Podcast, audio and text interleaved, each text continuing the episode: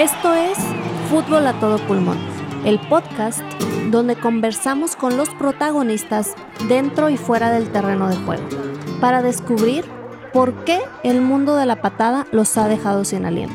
Les saluda Andrea Costa y juntos nos adentraremos en temas como el periodismo deportivo, el duelo de un jugador al retirarse o el por qué Sir Alex Ferguson es una leyenda todo con el objetivo de ir más allá del balón y respirar fútbol juntos. Comenzamos.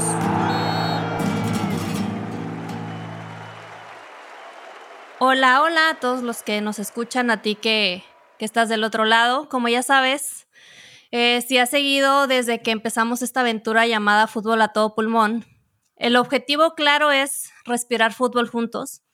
Y un aspecto que he recalcado mucho desde el inicio es el enfoque en todos los personajes que hacen posible que se lleve a cabo el partido, esos 90 minutos o 120 si nos va bien en el terreno de juego. Por tanto, hemos charlado con periodistas, exjugadores, profesionistas del área administrativa y el día de hoy nos enfocamos en otra área que cada vez toma mucha más relevancia en el mundo de la patada, las agencias de representación de jugadores. Eh, por azares del destino, o mejor dicho, gracias a este proyecto, he llegado al invitado que nos acompaña hoy. Su nombre es Jordi Pascual y forma parte de una agencia de representación de jugadores en España.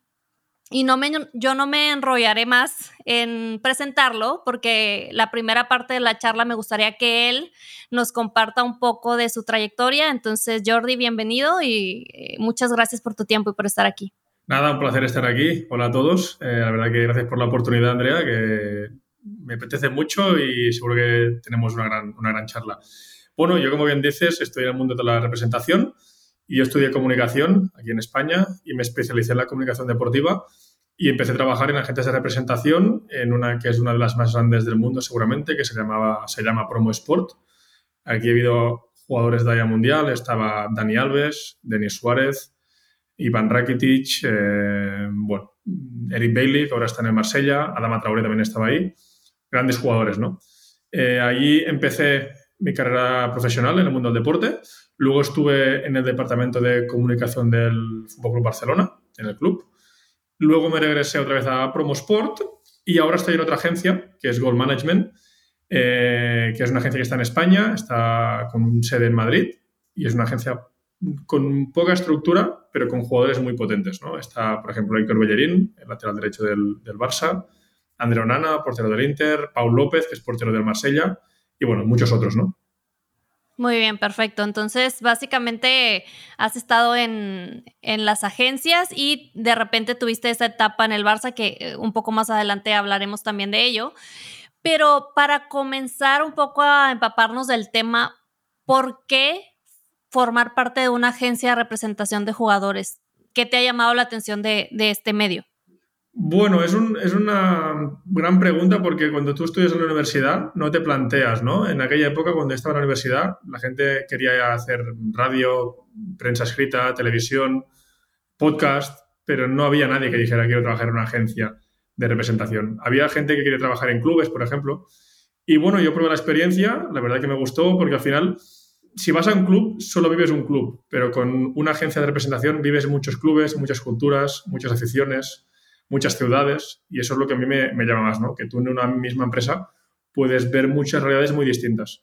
Y eso es lo que me, gusta más. Y luego también ver el, día a día del jugador, que es una cosa que desde fuera se ve quizás muy idealizada, y cuando estás dentro ves que, son personas, que tienen dificultades, que, son uno más de la sociedad y no, no es como se ve desde fuera, ¿no? que parece que todo sea fácil y todo sea muy bonito. Y bueno, me enganché a eso, me gustó mucho.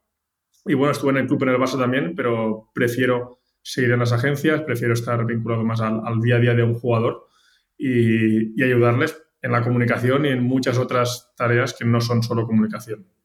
Claro, y ahí justo podemos entrar un poquito, estamos hablando de, que formas parte de una agencia de representación de jugadores, pero específicamente cuéntanos de qué va tu trabajo, tu puesto, qué es lo que haces en la agencia. Bueno, mi puesto inicialmente eh, es persona que está gestionando la comunicación de la agencia a nivel de redes sociales de la agencia, community management. Luego también se buscan acuerdos de agencia con otras marcas, otras empresas, por ejemplo tenemos un acuerdo con, con Dorna, que es la, la, que organiza el Mundial de MotoGP, para que jugadores de la agencia pues, puedan asistir a grandes premios, pues acuerdos con Euroliga de baloncesto, eh, la Liga Europea de Baloncesto tiene un acuerdo con nuestra agencia también para que los jugadores puedan disfrutar de eventos, ir al estadio, al campo de básquet, estar a pie de pista sentado eh, en un sitio VIP. Entonces, todo esto es lo, lo, que es mi día a día, ¿no? Eso por lo que hace la agencia. Luego, dentro de la agencia, estoy como responsable de comunicación de algún jugador específicamente. Por ejemplo, uno de ellos es el portero del Inter, Andreu Nana, que estuvo en el Barcelona en la Masía, luego se fue al Ajax de Ámsterdam y ahora está en el Inter. A nivel personal con él, pues eso, también es un tema de comunicación, de gestionar sus redes sociales, eh, gestionar su fundación, tiene una fundación en Camerún, él es de, ahí, y gestionar los proyectos solidarios que tenemos en Camerún. También, evidentemente, todo el tema de sponsorship, de eventos, sacar el máximo rendimiento económico al jugador que después del COVID ha cambiado mucho el panorama. Antes quizás había más oportunidades, ahora cuesta mucho, las empresas han cambiado mucho. Y también la competencia de, los influencers, ¿no? Los influencers quitan cuota de mercado a las marcas que quieren anunciarse y vincularse a deportistas. Quizás ahora hay influencers que son más rentables que, jugadores de fútbol, ¿no?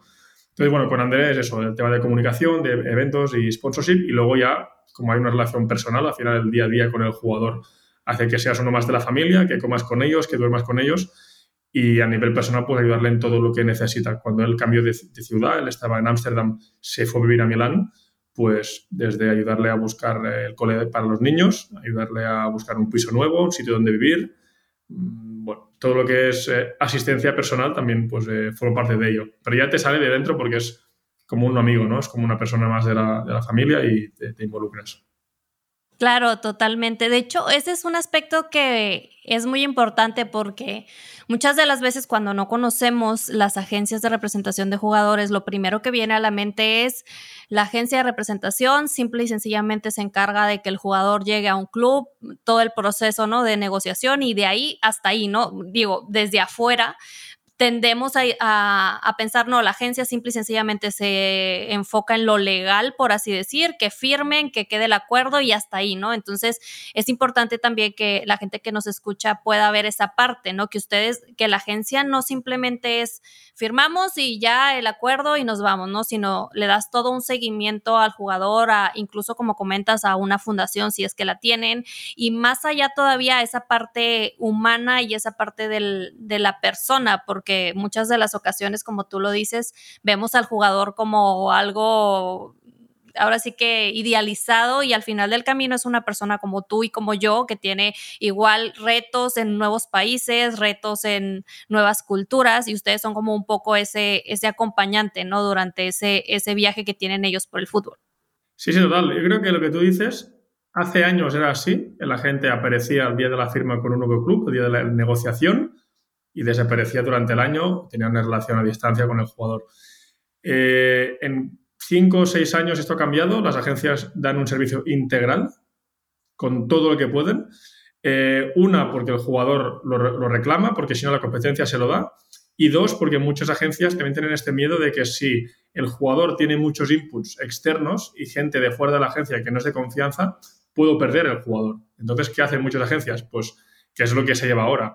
Yo te hago la representación, pero tu fisioterapeuta es de mi confianza, tu psicólogo es de mi confianza, tu preparador físico también, y tenemos un círculo de gente de confianza que da un servicio al jugador. ¿no? Entonces, la agencia eh, sí que eso asume que los departamentos, hay departamentos jurídicos, que el departamento jurídico puede revisar un contrato de un club o un contrato de una vivienda nueva, que un jugador va en un sitio a alquilar un piso para que no le estafen, que firme un contrato sensato, pues el departamento jurídico se encarga de eso. Luego, en de comunicación lo mismo. La persona de comunicación tiene que ser alguien de confianza, porque el contacto con el jugador es diario.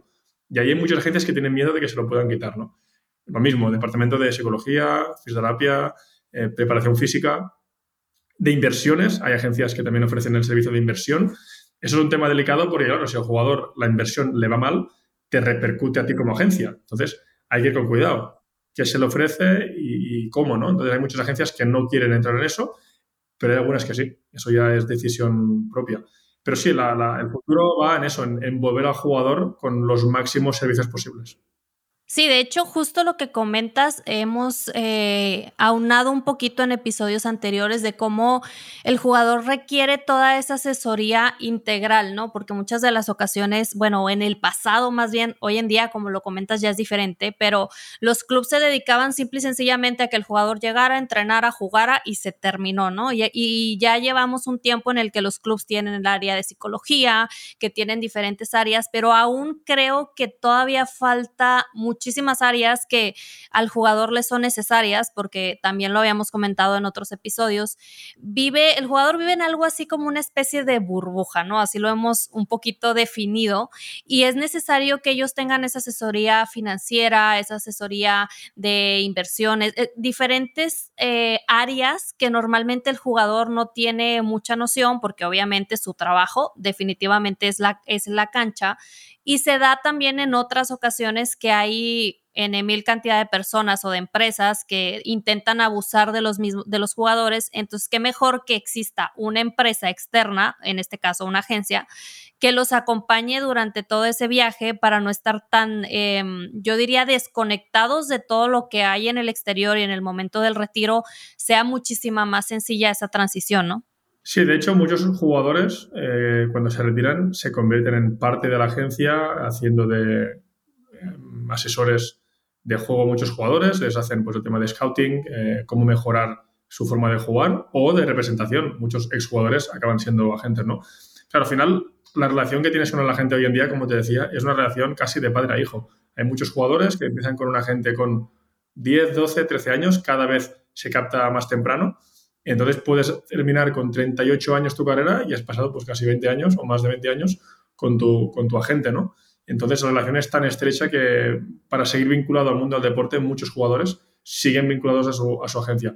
Y como bien decías antes, es un servicio eso de, de, acompañamiento eh, y de educativo, de explicarle al jugador, pues mira, yo me encargo de eso, eso funciona así o así, y te voy a ayudar en eso. Tanto a nivel de comunicación, porque por ejemplo hace tiempo no había Twitch o hace tiempo no había NFTs. El NFT ha cambiado también el panorama, ¿no? Pues todas estas cosas salen nuevas, hay que explicárselo y, que él lo entienda lo más fácil posible y que le distraiga poco del deporte y del fútbol, ¿no? que al final a lo que, a lo que se dedica. Claro, ahí podemos decir que son como un, pequeño aliado de los clubs para que el jugador esté 100%, bueno, o esté el mayor porcentaje de tiempo enfocado en el fútbol y no en, otro, en otras cuestiones, ¿no? Entonces, aquí vendría un poquito la siguiente duda o pregunta que me gustaría nos eh, resolvieras. Siendo parte de una agencia de representación de jugadores, ¿cuál crees tú que es el mayor reto? De, formar parte de la agencia, que, es como una de las cosas que dices, es lo un poco complicado, por así decirlo, de estar en una agencia? quizás por mi trabajo lo más complicado es em, cogerle el punto al jugador. Cada jugador es un mundo, por su familia, por sus hijos, por su, por su pasado, y cogerle el punto. Saber qué le gusta, qué no le gusta, no forzarle, eso para mí es lo más complicado. Cuando sabes ya esto le gusta, esto no, después del partido quiere hablar, o este después del partido está enfadado y nunca quiere hablar, o este valora mucho que vaya a verle una vez al mes, pues todo esto es lo que cuesta más, ¿no? Y cuando das en, el punto este personal, es cuando ya empiezas a, tener buena relación y buen feeling. Para mí este es el, el punto más complicado. No sé si tu pregunta iba por aquí, Sí, no, no, perfecto, sí, tienes toda la razón y yo creo que incluso en cualquier, eh, cualquier persona que trabaja en el medio del fútbol y que tiene relación directa con jugadores, dependiendo del área, en, mi caso, por ejemplo, en algún momento estuve en sponsors, en toda el área, en, en esa área en la que hay muchos eventos con los jugadores y sí, definitivamente creo que es uno de los retos más importantes porque hay que entenderlos, ¿no? Hay que hacerlos sentir eh, cómodos en diferentes situaciones que a lo mejor para ellos podrían no ser cómodas, pero si los conoces más, lo haces un poco más llevadero y creo que es uno de los retos y una de las cosas que si logras superar y logras entender bien al jugador, yo creo que la relación eh, se torna muchísimo más sencilla, ¿no? Y un poquito también hablando de este tipo de jugadores que tú me lo comentabas previo a esta charla, me comentabas el término de los jugadores top, ¿no? En las agencias. ¿Me podrías explicar un poquito más de qué va este tema, este concepto? Jugadores top de las agencias. Vale, bueno, eh, el jugador top evidentemente requiere una atención diferenciada de los demás eh, y cada jugador top es un mundo. Hay jugadores top por ejemplo, un jugador top español que se va a vivir a Francia. Se puede adaptar más fácil, este quizás solo necesita la representación y un fisioterapeuta, porque la, agencia a los jugadores top les da este servicio, ¿no? El tema de fisio, tenemos un fisio de agencia que va viajando a cada país eh, de Europa y está, pues, eh, hoy está en Atenas, mañana se va a París, luego se va a Milán. Eso es un servicio que se les da a los jugadores top. Servicio de nutrición, otro servicio que los clubes sí que se encargan bastante de ello, pero quizás hay algún jugador que por lo que sea, pues prefiere eh, que un externo le aconseje con el tema de nutrición, que es básico, súper básico. luego tenemos el tema de preparación física, hay otra persona que trabaja fuera del club con los jugadores, porque al final el club eh, tiene 22 jugadores y tiene 3, 4 fisios, no pueden estar cada día trabajando de manera individualizada una hora por cada jugador, porque el día no da para tanto.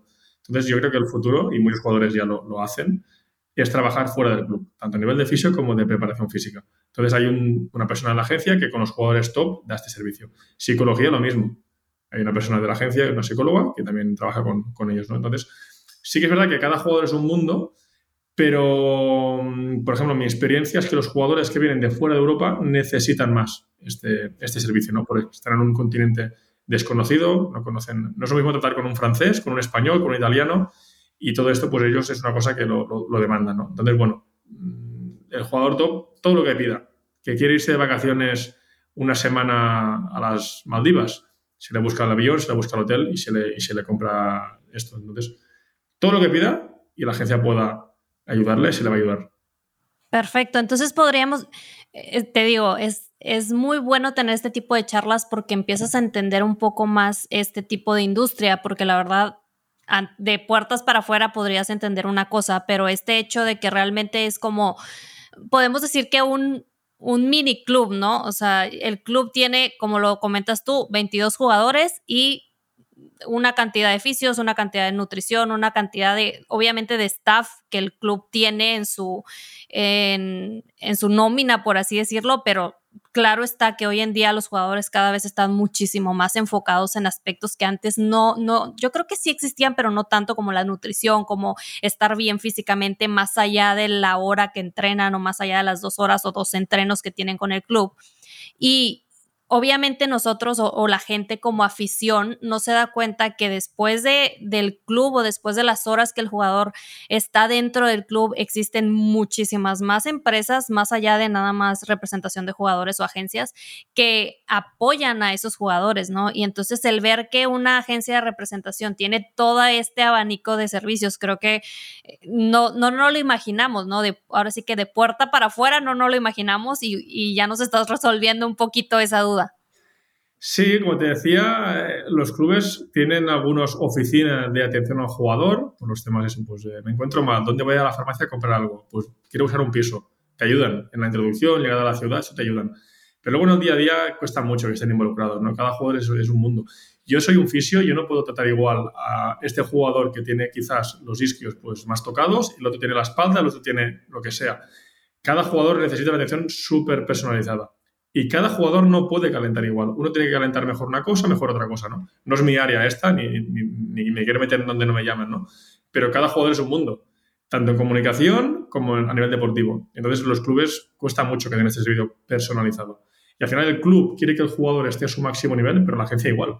La agencia, cuanto mejor esté su jugador, más valor tiene y al final más beneficio económico tendrá también, ¿no? Entonces, la agencia se preocupa por todo, todo, todo, todo.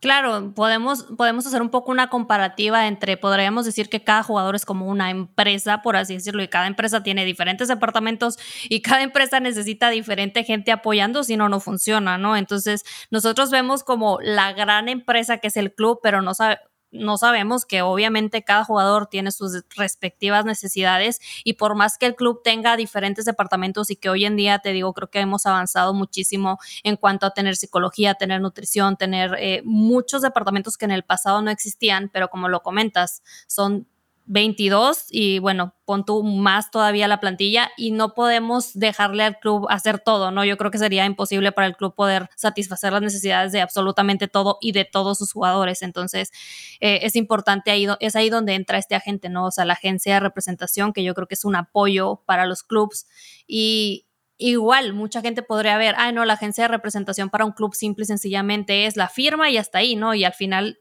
terminamos viendo que es un agente de apoyo incluso para el club. Sí, sí, evidentemente, los clubes también se benefician del trabajo de, la agencia. Y luego eso, muchos jugadores eh, empezaron conmigo, con, nuestra agencia, em, sin trabajar fuera del club, luego lo han probado y ven que es la clave. Si al final jugadores top, todos los que están arriba, Barça, Madrid, eh, United, Cities, todos trabajan fuera. Todos tienen un fisio que les recupera, eh, una persona que les aconseja a nivel de gimnasio, que trabajar, que no trabajar. Si no, es muy difícil llegar a la élite y mantenerte tantos años. Por ejemplo, eh, Cristiano tiene un fisio que sí que es más o menos conocido.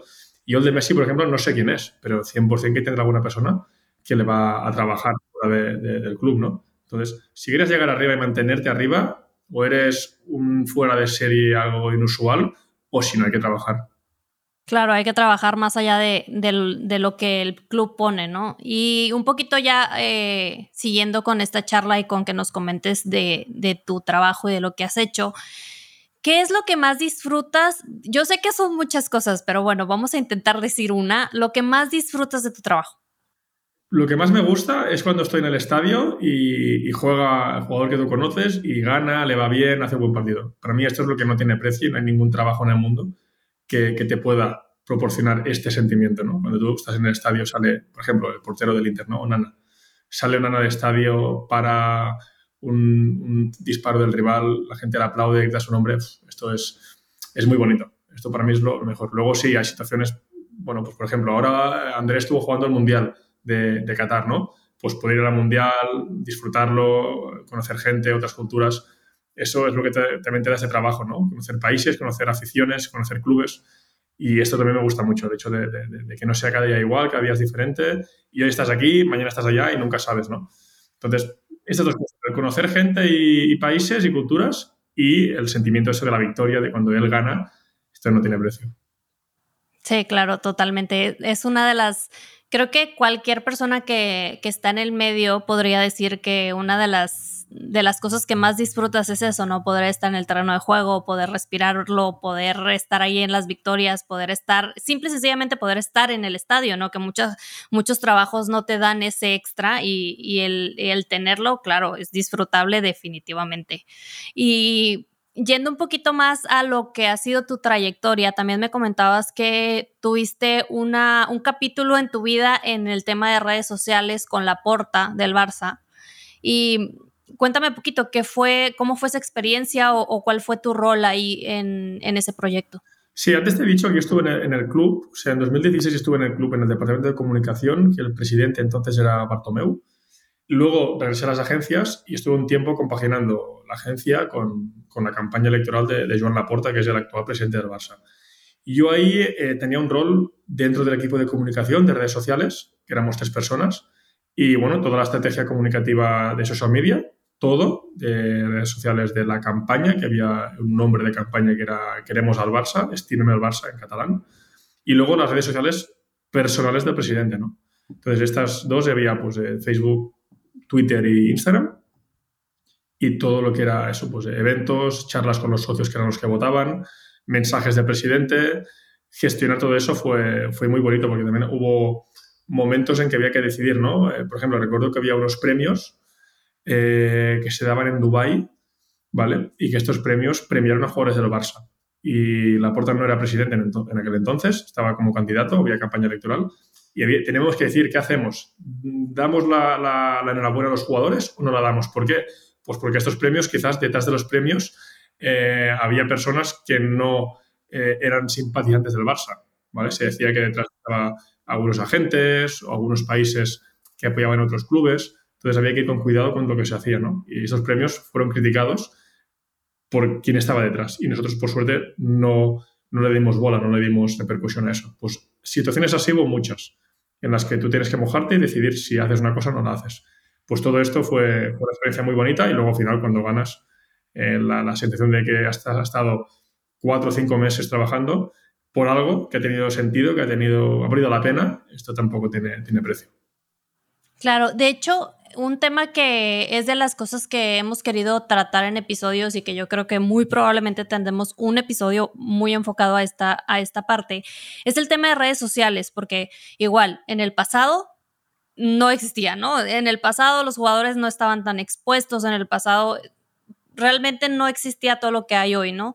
Entonces tú que estuviste ahí ya eh, en el tema de redes y manejando las redes, ¿qué, ¿qué era lo más no sé si decir complicado o de estar detrás de las redes, porque hoy en día existe mucha gente que en las redes ahora sí que atacan, dicen, hacen, y, si tú estás detrás de, y eso que dices, ¿no? ¿Cómo contestar cuando tú no eres la persona que se supone que está contestando? O sea, toda esta parte de, de este no sé si decirle ataque o todo lo que hay en redes sociales, ¿cómo, cómo lo, lo gestionas, ¿no? ¿Cómo logras salir a flote de todas estas situaciones?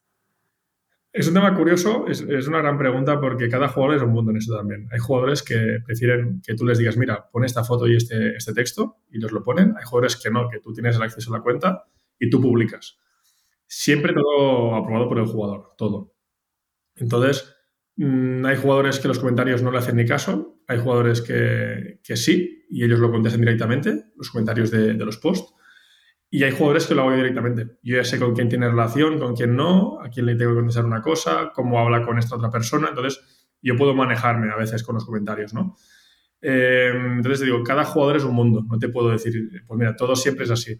Sí que en redes sociales hay un cambio. Antes, yo creo que con la foto del partido y alguna foto de entreno ya estaba trabajo hecho y ahora no.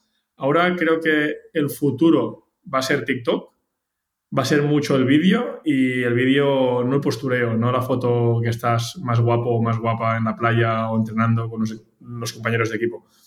La gente prefiere ver cómo estás comiendo una sopa en casa por la noche, cómo estás conduciendo el coche, cómo vas con tus niños a pasear.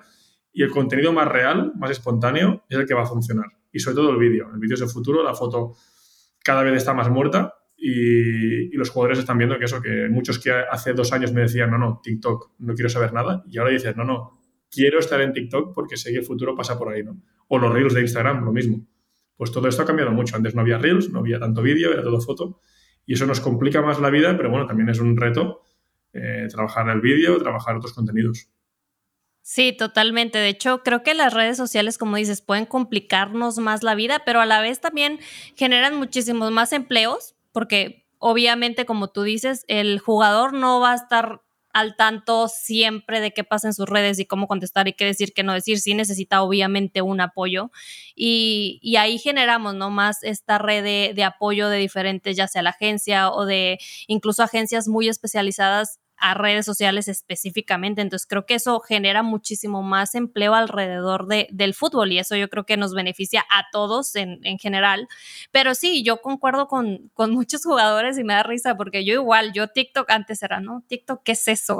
no, yo esos vídeos no, ni de chiste. Y no, bueno, te empiezas a dar cuenta de que hoy en día ya la gente le gusta ver lo real, le gusta ver qué estás haciendo, que si estás comiendo, cosas que a lo mejor en, antes no era. Pero igual los jugadores, yo creo contigo, contigo que te puede tocar algún cliente, algún jugador que diga, no, sabes que sí, puede ser lo más eh, moderno y lo, lo de hoy, pero simple y sencillamente conmigo no va y también es súper respetable y te va a tocar eso, ¿no? Pero yo creo que la base de tu trabajo, por lo que me comentas, es eso que me decías en un inicio, entender totalmente a tu cliente, pero yo creo que es entender a un cliente 360, porque es muy diferente tener un cliente en una empresa que nada más le das un servicio, te pagan y se acabó. No, yo creo que tú tienes que entender 360 porque luego te topas con este tipo de situaciones de redes sociales donde, como dices, a lo mejor hay jugadores que contestan, bien, pero si hay un jugador que no normalmente no quiere contestar y te dice, tú contesta, pues ¿cómo vas a contestar si no conoces totalmente o casi el 90% a tu cliente, ¿no? Entonces es súper importante, yo creo, esa parte de conocer a tu cliente.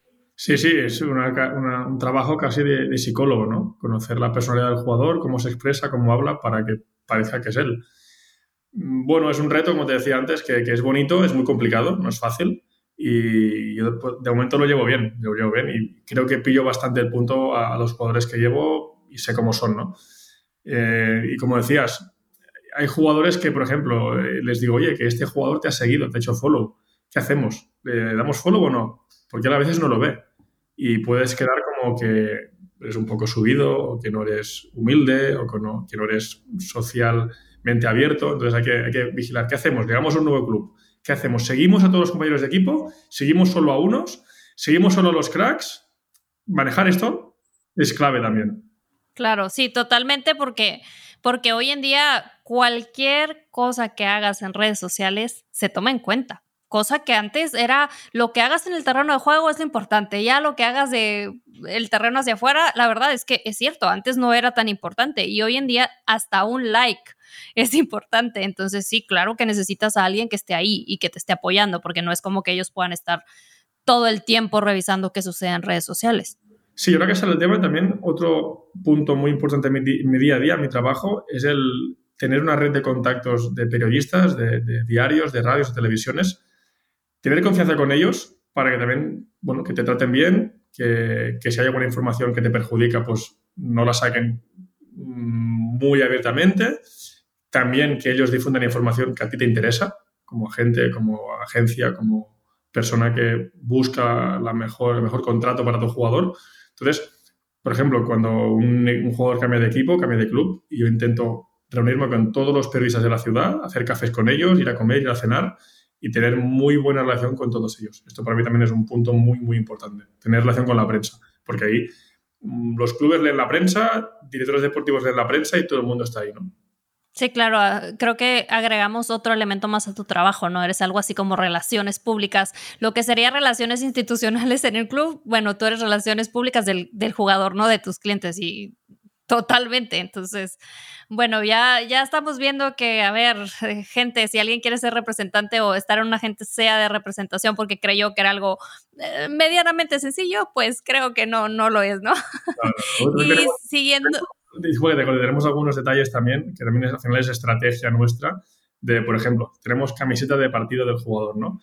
¿Qué hacemos? Aquí se la regalamos. Se la regalamos, invento, a un fan, se la regalamos al director del banco en el que tenemos la hipoteca, se la regalamos a X persona. Jugar con todo eso también forma parte del trabajo, ¿no? Claro, totalmente. Sí, te digo, es, es, un poco esa parte de relaciones públicas, de que tienes que ver todas las posibles escenarios y, cuáles son, al final, cuáles benefician más a tu cliente, que en este caso es un jugador de fútbol, pero al final del camino eh, es el cliente y es al que tienes que favorecer, ¿no? Y siguiendo un poquito con, con, tu, con todo este bagaje y esta trayectoria que tienes, me dices que actualmente eh, trabajas con Onana, el portero del Inter. Eh, y con él, ¿Qué tal, que, cómo es la relación con él? Eh, ¿Hace cuánto tiempo que estás con él? Eh, cuéntanos un poquito más. Bueno, que quede claro que estoy con Ana, pero también hay otros jugadores en la agencia, por ejemplo. Sí, claro, bueno, digo, ahorita por mencionar a uno, ¿no? Porque si menciono a todos, pues aquí dos horas, ¿no? Los que estén conmigo trabajando codo con codo está Manu Morlanes, que está en el Villarreal, está Jorgensen, que es el portero de Villarreal, el segundo portero ahora, y está Alex Collado, que es jugador del Barcelona, del Barça, cedido en el Elche Club de Fútbol. Estos son los jugadores tengo más relación, pero bueno, sí, eh, con el que estoy más tiempos con, con Ana. Como bien decía, la relación con él, yo empecé en 2019, si no me equivoco. Empezó, evidentemente, siendo una relación profesional, pero bueno, día a día te va haciendo que estés muy implicado en todos sus proyectos. Tuve que viajar, creo que el hecho de viajar a Camerún fue también muy importante porque conocí su familia, conocí su entorno, sus hermanos y la gente africana se portó muy bien conmigo, me, me abrieron sus puertas, vi su cultura, entendí muchas cosas quizás que antes no entendía. Y eso también, conocer el, origen del jugador te da mucha información muy valiosa. Y bueno, eso, yo al final estoy con, cuando estoy en Milán vivo en su piso, estoy con él, con sus hijos, con su mujer, uno más de la familia, ¿no? El día a día suyo es mi día a día. Y bueno, al final eso, pues eh, va más allá de lo profesional, va más allá. Y ellos como al final son gente que ha cambiado mucho de ciudad, que tampoco está habituada a Italia. Yo quizás la gente italiana la tengo, pues, eh, las conozco más cómo piensan, cómo actúan, pues les puedo ayudar en muchas cosas, ¿no? Más allá del tema de comunicación o del tema de la agencia. Y bueno, relaciones, eso, es amistad. Claro, y ahora que dices que entraste con él como, bueno, más o menos 2019, ¿cómo fue que viviste todo este tema de pandemia, no? Porque también creo que es un, un eh, algo extra que no nos había tocado, obviamente, a nadie. Todos hemos vivido cosas que nunca nos imaginamos que sucedieran. Pero de esta parte de, de, esa relación tan cercana, ¿cómo fue vivir toda esta pandemia, no? ¿Cómo fue vivir todo este, eh, estos dos años, estos dos últimos años, tres ya? Bueno, por suerte el fútbol paró poco aquí en Europa, sí que paró unos meses, pero a la que pudieron reprendieron las competiciones y empezaron a jugar. Bueno, los meses que estuvo todo parado fue duro porque había que reinventarse, crear contenido en casa, que era muy repetitivo, todo el mundo hacía los mismos challenges, no era fácil, no era nada fácil. Entonces, bueno, eh, como digo, hubo jugadores que cada día te llamaban, te pedían cosas, y había jugadores que no, que estaban más tranquilos y no te pedían tanto. Entonces, bueno, yo lo vi bien, como te digo, fue, fue poco tiempo que estuvo todo parado y a la que volvieron a jugar otra vez, todo volvió a ser normal. Sí que en plena pandemia me tocó ir a Camerún, a grabar una parte de, un documental que estamos haciendo sobre, sobre Onana. Y en pleno COVID me, me, propusieron ir a Camerún. Yo podía haber dicho que no, pero me, me arriesgué y cogí el avión y me fui para, para Camerún. No, súper bien. Yo creo que, yo creo que, yo creo que será lo ideal, ¿no? No, no parar ni la vida ni el trabajo por, por cuestiones externas, digo, obviamente todos con sus debidas precauciones, pero, pero qué bueno, sobre todo que en Europa parar un poco, porque en, en México sí duramos un poco más de tiempo eh, sin tener liga, pero, pero bueno, al final lo importante es que ya estamos más, más del otro lado, no, gracias a Dios ya podemos decir que ya, ya la, ya pasamos esta, este capítulo tormentoso, pero, pero sí, también saber que esa parte también le toca, ¿no? A las agencias tener que lidiar con estos agentes externos que obviamente no los tienes ni siquiera planeados ni en el radar y tienes que, como dices, ser creativo porque en ese momento pues toda la gente estaba encerrada, toda la gente estaba muchísimo más atenta a redes sociales porque al final era lo que había, ¿no? Era donde podían tener más contacto con los jugadores, saber cómo estaban, qué pasaba, qué no pasaba. Y yo creo que ha de haber sido un capítulo un poco más este, retador, ¿no? Sí, porque ahora que lo dices, recuerdo que en plena pandemia aquí en España, eh, con los jugadores, tenías que estar cada día mirando Twitter, que no se lea ninguna foto del jugador que está en un bar sin mascarilla, que el jugador que una amiga sube una story en su casa, porque los jugadores no podían tener contacto con gente de fuera de su núcleo. Entonces, si había un una amiga de la novia que iba a su casa y hacía una story, tenías un lío ahí montado increíble. Entonces, había que ir con mucho cuidado con lo que se subía y dónde iban los jugadores. Esto sí que recuerdo que fue bastante duro. Sí, claro, totalmente. Y más porque, como te, como lo decíamos, en estos días cualquier cosa que haga un jugador y que se vea en redes sociales, ahora sí que eh, puede influir en mil, en, mil cantidad de cosas, ¿no? Desde un castigo hasta cosas muchísimo más grandes. Entonces, antes creíamos que redes sociales era como, ah, sí, un, dónde pasarla bien y dónde pasar el rato, ¿no? Y ahora no, ahora es una herramienta que podría ser utilizada en tu contra, básicamente. Sí, sí, Es una herramienta que te da mucho poder y mucha repercusión, pero al mismo tiempo te puede matar. Ya. Y para seguir un poquito y ya casi terminar con esta charla y, y con este tiempo que nos estás regalando, una de las cosas que, intento charlar con nuestros invitados, porque siempre pienso en la gente que nos está escuchando y que, como aficionado siempre tienes muchas dudas de lo que es el medio y de qué hay en el medio y, y crees que es algo totalmente diferente de puertas para adentro porque tú solo ves los 90 o 120 minutos. Entonces, a todos mis invitados intento que me cuenten o que me... Eh, que nos compartan alguna anécdota que sea peculiar de tu trabajo y que digas, esta anécdota el día que yo tenga nietos se las voy a contar. Entonces, ¿qué nos puedes tú contar de algo diferente o, chistoso o incluso que te haya sucedido en este trabajo? Tengo muchas, pero algunas no, se pueden contar. No, no, no, una que nos puedas contar.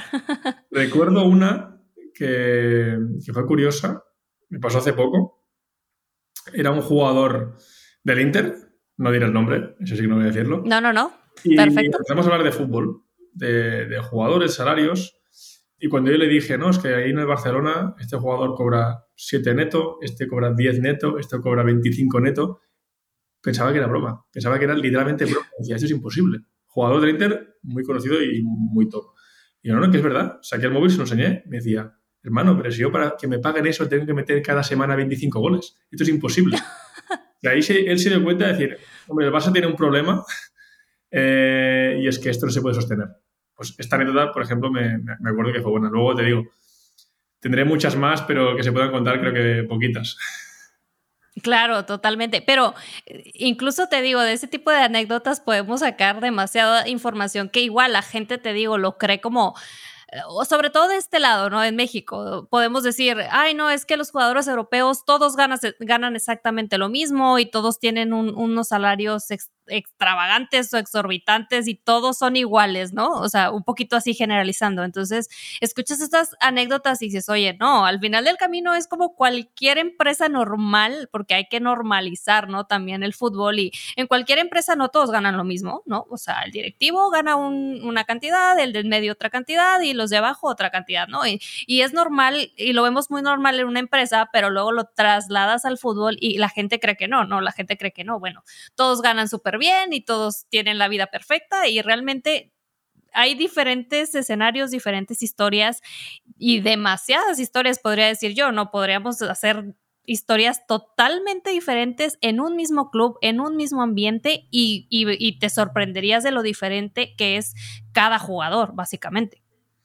Sí, sí, evidentemente. Cada jugador, como tú decías antes, es una empresa, eh, es una marca propia y no todos tienen el mismo valor. Entonces, como te decía, yo pensaba que muchos jugadores de la élite ya sabían que este jugador cobra tanto, el otro cobra tanto, y que el Barça, por ejemplo, pagaba sueldos totalmente fuera de mercado. Pero no, no, él se sorprendió dijo, pero si yo tengo que meter esto, 25 goles cada semana para que me paguen estas barbaridades, que un jugador del Barça, como un lateral derecho, cobraba más que, un delantero, que un extremo, ¿no? Entonces, bueno, eso fue una, una anécdota curiosa que sí que, que me acuerdo, que me acuerdo. Ya, y ahora que ya para ir terminando y ya este, ir cerrando el episodio, me comentabas que te tocó a ti esta parte de estar dentro de un club, bueno, de trabajar con el club directamente y la agencia, ¿no? ¿Cuál, cuál es la principal diferencia o diferencias que tú notaste entre ser parte del club y estar en una agencia? Mi experiencia es que en el club es una estructura muy grande y muy pesada. Entonces, para que tu opinión o tu idea se traduzca en hechos, es muy complicado. Mover un transatlántico es muy complicado. Y al final, yo estaba en el Barça, que es el club de mi vida, y esto te compensa todo. Pero si es un club que, no es que tú amas o que tú apoyas, creo que a veces es complicado. Ver que tú tienes muchas ideas o tienes muchas inquietudes y que luego a nivel práctico no se traducen en eso, ¿no? En cambio, en la agencia en las que he estado yo, como son empresas mucho más pequeñas, claro, el Barça final tiene, no sé si son empleos directos, son 500 trabajadores o algo así. Luego los indirectos, que son muchísimos más, ¿no? Entonces, en la agencia sí que el día a día, tu, forma de ver las cosas, eh, tus ideas, tus propuestas, se traducen en hechos. Y tú puedes ser protagonista del día a día. Entonces, bueno, en el club también veo que el trabajo está pues, más limitado. Tú tienes tu tarea, tu área, y aquí haces tu trabajo y aquí se acaba. En cambio, con el jugador tú le propones, mira, hacemos esta locura. Venga, va, vamos allá. Con André, ¿no? Hacemos un NFT. Vamos, hacemos un NFT. Hacemos una misión en Camerún que vengan de España 15 eh, o 20 doctores para operar a niños que están a punto de, morir o de tener complicaciones muy serias. ¡Pam! Salvamos vidas en Camerún. Cada día es un mundo, son cosas muy distintas. Ahora eh, André está en cuartos de Champions. Si hay en octavos, si gana, vamos a cuartos todas estas cosas, estos inputs, esta, estos alicientes y el saber que estarás ahí, que lo vas a vivir en primera persona, esto cambia mucho. Esto en el club no vas a vivir nunca, es muy complicado. Y en el club también, al final viene un presidente nuevo, te puede echar. Y incluso siendo un buen trabajador, pero como no eres, de su confianza o de su círculo, te vas fuera. Si el club, por lo que sea, ingresa menos dinero de televisión, puede cortar plantilla. En cambio, en una agencia es, más complicado, ¿no? Al final, evidentemente, tienes que captar jugadores, tienes que captar clientes, pero creo eso, que el día a día eh, te motiva más, te motiva más, a menos por mi forma de ser. Claro, y igual volvemos a lo mismo, ¿no? Lo puedes comparar como cualquier otra empresa que en algún momento cuando terminas la universidad y dices, quiero trabajar en una de esas grandes internacionales, ¿no? Transnacionales, y llegas y te sientes a lo mejor una cosa súper diminuta en una empresa grandísima y para llegar arriba pues tienes que pasar años, tienes que hacer mil cosas para llegar arriba y como tú lo comentas, si es una empresa con la que tú soñaste siempre, en tu caso, si el Barça es el club de tus sueños, obviamente lo disfrutas. Pero a la larga puede ser que ya sea como una carrera muy de resistencia y de empezar a incluso a sentirte no valorado, bueno, mil cosas, ¿no? Pero eso pasa en cualquier empresa grande, transnacional.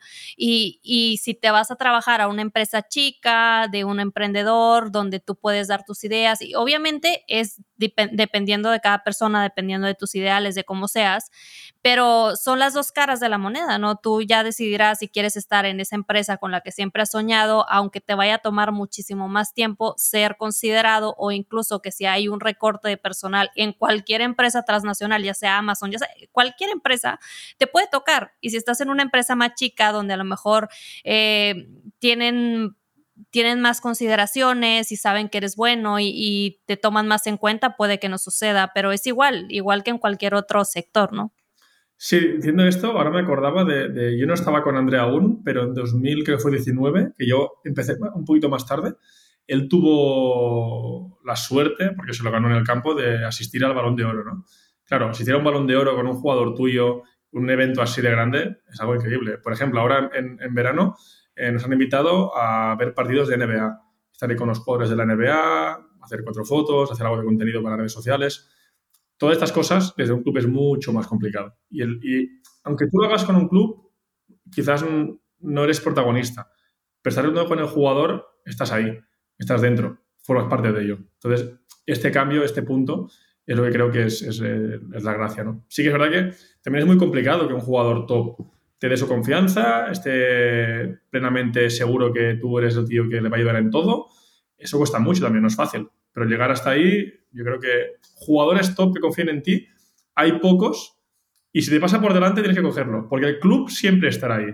Pero el jugador top que confíe contigo no siempre estará ahí. Sí, no, totalmente. Y te digo, es, es igual. Eh, sí podemos decir que una empresa chica, con menos gente, te puede tomar más en cuenta, pero igual, una empresa chica es mucho más complicado que consigas clientes, es mucho más complicado, o sea, tienes que esforzarte aún más. Y, y volvemos a lo mismo, simple y sencillamente es perspectiva, ¿no? ¿Qué es lo que tú quieres? Quieres tener que esforzarte muchísimo más, pero ser más protagonista, estar ahí en la película, ser, ahora sí que ser el protagonista y no ser este, el antagonista o, o uno detrás de. Y también puedes decir, no, para mí es muchísimo mejor formar parte de una empresa importante como es el Barça, como es el Madrid, como es el Atlético, y, que esté ahí en mi currículum y yo crecer con el club y durar años y, y es muy respetable, ¿no? Pero si es, es es interesante ver cómo es esa diferencia entre una agencia y un club, ¿no? Sí, sí, espero, bueno, haberte ayudado con mis opiniones, pero por mi parte eso no es muy distinto. Si quieres de fuera, quizás la gente que está en la universidad le dirías, ¿dónde vas? ¿A esta agencia o vas al Barça? Todo el mundo diría al Barça, evidentemente. Pero luego el día a día... claro, totalmente. Es cada uno, cada forma de ser. Quizás uno dice, mira, estoy aquí en el club, estoy más tranquilo, hago mi trabajo, disfruto del Barça y ya está, que es muy respetable. Y de hecho estuve ahí cuando estuve ahí, me gustó. Incluso a mí uh, nos tocó también en otro episodio de una persona que trabaja en un club y nos comentaba, y, igual tengo muchísimos más compañeros de la universidad, del MBA, que no precisamente trabajan dentro del club, pero trabajan en una empresa que es proveedora del club, entonces al final del camino están relacionados con el club, ¿no? Entonces, eh, simplemente por dónde quieres tú llegar, pero al final, si quieres estar en el medio, si quieres estar en el fútbol, darte cuenta que hay muchas más oportunidades y no simplemente formar parte de un club, que mucha gente podría creer que no existe más allá que estar en el club, ¿no? Sí, sí, no, no, fuera de los clubes hay vida y hoy más que, como tú decías antes, pues hay agencias de comunicación que se dedican solo a las redes sociales, hay agencias que se dedican a la gestión de los eventos VIPs, de mira, te busco una furgoneta que te va a venir a buscar con una televisión con Netflix, te llevo a este hotel, te monto esta fiesta, agencias de inversiones. Claro, hoy, en día salen muchas nuevas profesiones que antes no existían, ¿no? Agencias solo que crean solo contenido. Eh, Carlos Sainz tiene una, por ejemplo, Marcelo del Madrid tiene otra. Eh, bueno, hay muchos, muchas nuevas oportunidades que la gente que, que, emprenda y que busque la creación de su propia empresa, pues hay mercado, hay mercado, evidentemente. Fuera del club hay vida. Sí, claro, podemos decir que después de toda esta charla y de todo lo que nos has compartido y este bagaje, el mundo del fútbol es muchísimo más que solo un club. Hay muchas opciones de, para trabajar eh, un poquito y respirar fútbol y estar involucrado. Y más hoy en día que tenemos toda esta nueva gama de redes sociales y de mundo que antes no existía. Y yo creo que toda esa gente que quiere o tiene esa ilusión de trabajar en el fútbol puede buscar porque hay muchísimas oportunidades, ¿no? Y mm, para terminar, em, a todos mis invitados o a toda esta gente que charla un poco conmigo en estos episodios, siempre les pido al final que me contesten una pregunta porque este este proyecto o fútbol a todo pulmón nació de que yo, yo crecí siempre viendo fútbol y yo he crecido siempre con el fútbol y llegamos a la conclusión de que yo respiro fútbol, ¿no? O sea, yo siempre les digo, para mí el fútbol es como respirar, o sea, yo no veo mi vida sin fútbol y más allá de que trabajo en el medio, pero yo siempre digo, trabaje o no trabaje, el fútbol siempre va a seguir siendo parte de mi vida porque para mí es como respirar, ¿no? Entonces, a mis invitados les pregunto, ¿no? ¿Por qué fútbol? Porque en tu caso podrías estar en una agencia que le dé servicios a deportistas de, no sé, de baloncesto o de la Fórmula 1, en mil cantidad de deportes, por decir solamente deportes y no otras empresas, pero tú estás en el fútbol. Entonces, para Jordi, ¿por qué fútbol? Fútbol seguramente porque desde pequeñito, en mi casa, en la escuela, todo el mundo hablaba de, ello. Mi padre me llevó al camino de pequeñito y empecé a aficionarme mucho al, al Barça, tanto de baloncesto como de, de, fútbol. Y empecé a ir a las finales del Barça, me acuerdo la final de Roma, la final de Berlín, Supercopa de Europa en Mónaco, y ahí es donde empecé a ver, yo quiero formar parte de esto, quiero estar dentro de la industria de algún modo, porque esto para mí no sería trabajar, para mí esto es un sueño y quiero estar ahí. Entonces la comunicación era quizás la, la, la herramienta que me permitiría entrar en esta industria, porque como jugador no, no hay opción. Entonces, bueno, pues yo sabía que quería estar ahí metido de algún modo. Quizás al principio tenía una visión más de, eso, de televisión, de prensa, pero bueno, al final la vida te ha llevado a, me ha llevado hasta aquí y muy contento y yo creo que es por eso. Al final es que la familia, que los amigos, que la escuela, que la cultura, aquí en España al final el fútbol es todo también. La vida es fútbol, hay programas 24 horas de fútbol y vivir cerca de Barcelona también te hace que, eso, que te, involucres, vayas al campo y veas que formar parte de esto eh, es increíble. Claro, entonces podríamos decir que Jordi ¿Por qué fútbol para Jordi? Es porque creciste con el fútbol, pero como espectador y en algún momento de tu vida dijiste, yo quiero ser parte de eso, no nada más como espectador, no nada más por fuera, sino estar ahí dentro. Y al final, como lo han comentado muchos de nuestros invitados, lo importante es tener claro lo que querías, ¿no? En tu caso, dijiste, yo quiero estar aquí, de alguna manera, formar parte, ser protagonista también, y te llevó a esto, ¿no? Te llevó a una agencia que en algún momento pudieses haber creído que era un club y en este momento es una agencia, en un futuro puede ser un club. Pero ¿por qué fútbol? Porque tú creciste con él y porque, y porque querías formar parte, ¿no? Sí, sí, tal cual. ¿Por qué fútbol? Pues porque yo quería estar dentro y yo veía que la gente en la grada pues, lo veía, lo sentía. Y yo no quería ser solo la persona que paga la entrada y va, al campo, sino que quería estar ahí de algún modo u otro, ¿no? Entonces, bueno, al final la vida me ha ido llevando y, y, contento porque al final, cuando yo hice la carrera, me acuerdo en la universidad que te decían, no habrá trabajo, hay trabajo precario, vas a tener que ir a currar, de, a trabajar de otra cosa que tú no has estudiado. Y si trabajas de lo tuyo, te van a pagar muy, muy, muy poquito. Había mucho miedo, ¿no? Veníamos de la crisis de 2009 y aún la gente no estaba recuperándose y, bueno, al final aposté por ello y de momento me salió bien. O sea, que la gente que eso, que tenga dudas, creo que al final tienes que guiarte por tu instinto, no por lo que te digan tus padres o el trabajo, este será más seguro, te dará más estabilidad. No, no. Creo que hay que arriesgar, hay que intentarlo y si luego no sale, pues mira, bueno, lo has intentado. Pero quedarte dentro con el sentimiento este de, ¿y si, y si hubiera intentado hacer esto? Pues luego, bueno, al menos no, no me quedaré con eso. Claro, totalmente. Jordi, muchísimas gracias por tu tiempo. Y a la gente que nos está escuchando, yo creo que nos quedamos, bueno, nos quedamos con muchísimas cosas que espero que, les hayan sido gratas a ustedes y que hayan descubierto algo que no conocían de este mundo de la patada. Pero yo para terminar me quedaría con esa parte, ¿no? Que lo hemos mencionado en otros episodios. Y para ti el sueño es respirar fútbol de alguna manera, ya sea como protagonista o como parte de toda esta, este, esta burbuja que ya existe y todas estas empresas que están relacionadas con el fútbol, no te quedes con, con el y sí, ¿no? O sea, inténtalo. En mi caso igual, a mí me pasó cuando yo dije la locura, me quiero ir a estudiar, quiero hacer un MBA, quiero trabajar en un club de fútbol, igual todo mundo estás loca, nunca vas a conseguir trabajo, pagas muy mal, ¿no? Bueno, mil cosas, pero si tú estás 100% seguro de que el fútbol es tu pasión y que el fútbol es lo que quieres hacer, eh, pues ve por, vea por ello, ¿no? Y espero que en un futuro alguien de los que nos esté escuchando, si tenía esa duda y lo hace y después puede estar en este, en este proyecto y decir, oigan, yo los escuché y aquí estamos, pues qué mejor, ¿no? Entonces, muchísimas gracias Jordi y a los que nos escuchan, pues pues seguimos aquí respirando fútbol episodio a episodio y espero que les haya gustado y nos vemos en el siguiente episodio. Muchísimas gracias. El tiempo es oro, así que gracias por escucharme. Si te identificaste y como yo, desayunas, comes y cenas fútbol, te invito a seguirnos en Instagram como Fútbol a Todo Pulmón. Mi nombre es Andrea Costa y te espero en el siguiente episodio para respirar fútbol juntos.